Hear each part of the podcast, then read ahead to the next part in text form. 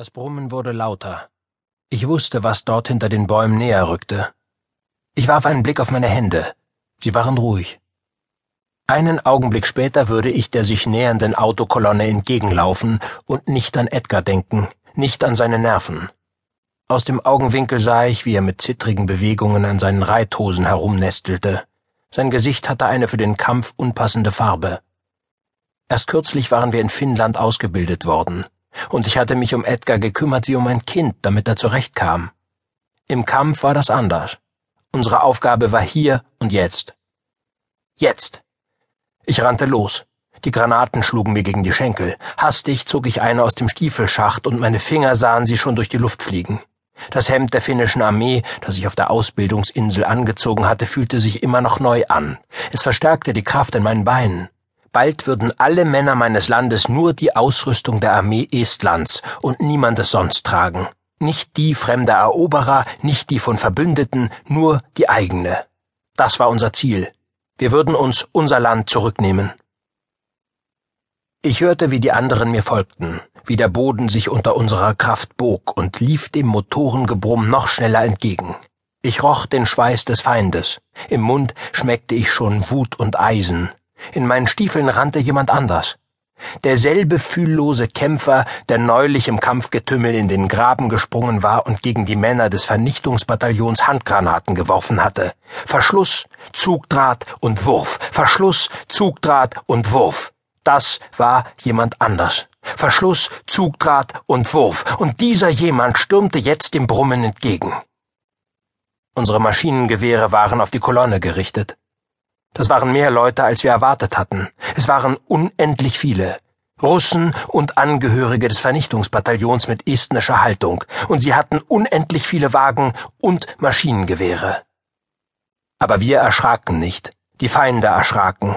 Uns trieb der Zorn an, und er trieb uns mit solcher Kraft, dass die Gegner für einen Moment anhielten. Die Reifen des Busses drehten einen Augenblick durch. Unser Zorn nagelte sie an dem Augenblick fest, als das Feuer eröffnet wurde. Mit den anderen zusammen griff ich den Bus an, und wir töteten sie alle. Meine Arme zitterten von den Kugeln, die ich ausgesandt hatte.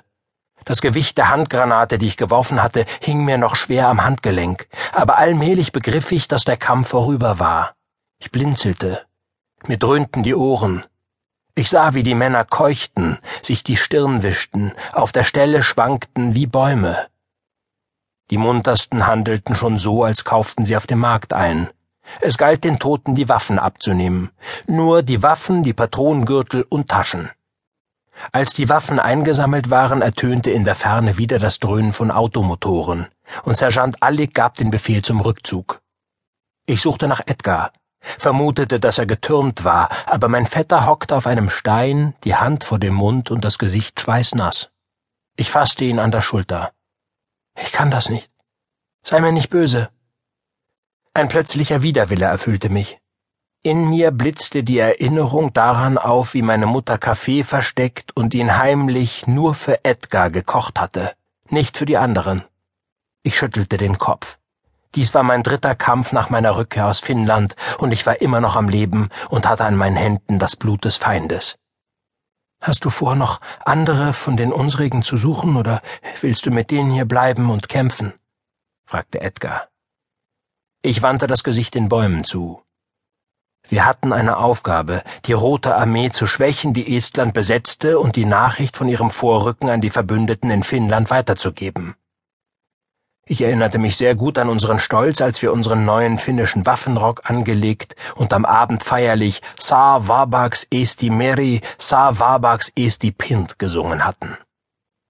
Nach unserer Ankunft in Estland hatte meine Einheit nur ein paar Telefonleitungen gekappt. Dann verstummte unser Funkgerät und wir beschlossen, dass wir nützlicher wären, wenn wir uns anderen Kämpfern anschließen würden. Sergeant Allig hatte sich als mutiger Mann erwiesen, die Waldbrüder rückten mit enormem Tempo vor. Vielleicht brauchen die Flüchtlinge Schutz, flüsterte Edgar. Er hatte recht. Die im Wald vorrückende Schar wurde von vielen guten Männern angeführt. Sie würden allerdings nur langsam vorankommen, denn der einzige Weg aus dem Kessel führte durch einen Sumpf. Wir hatten gekämpft wie die Verrückten, um den Flüchtlingen einen zeitlichen Vorsprung zu verschaffen und den Feind aufzuhalten.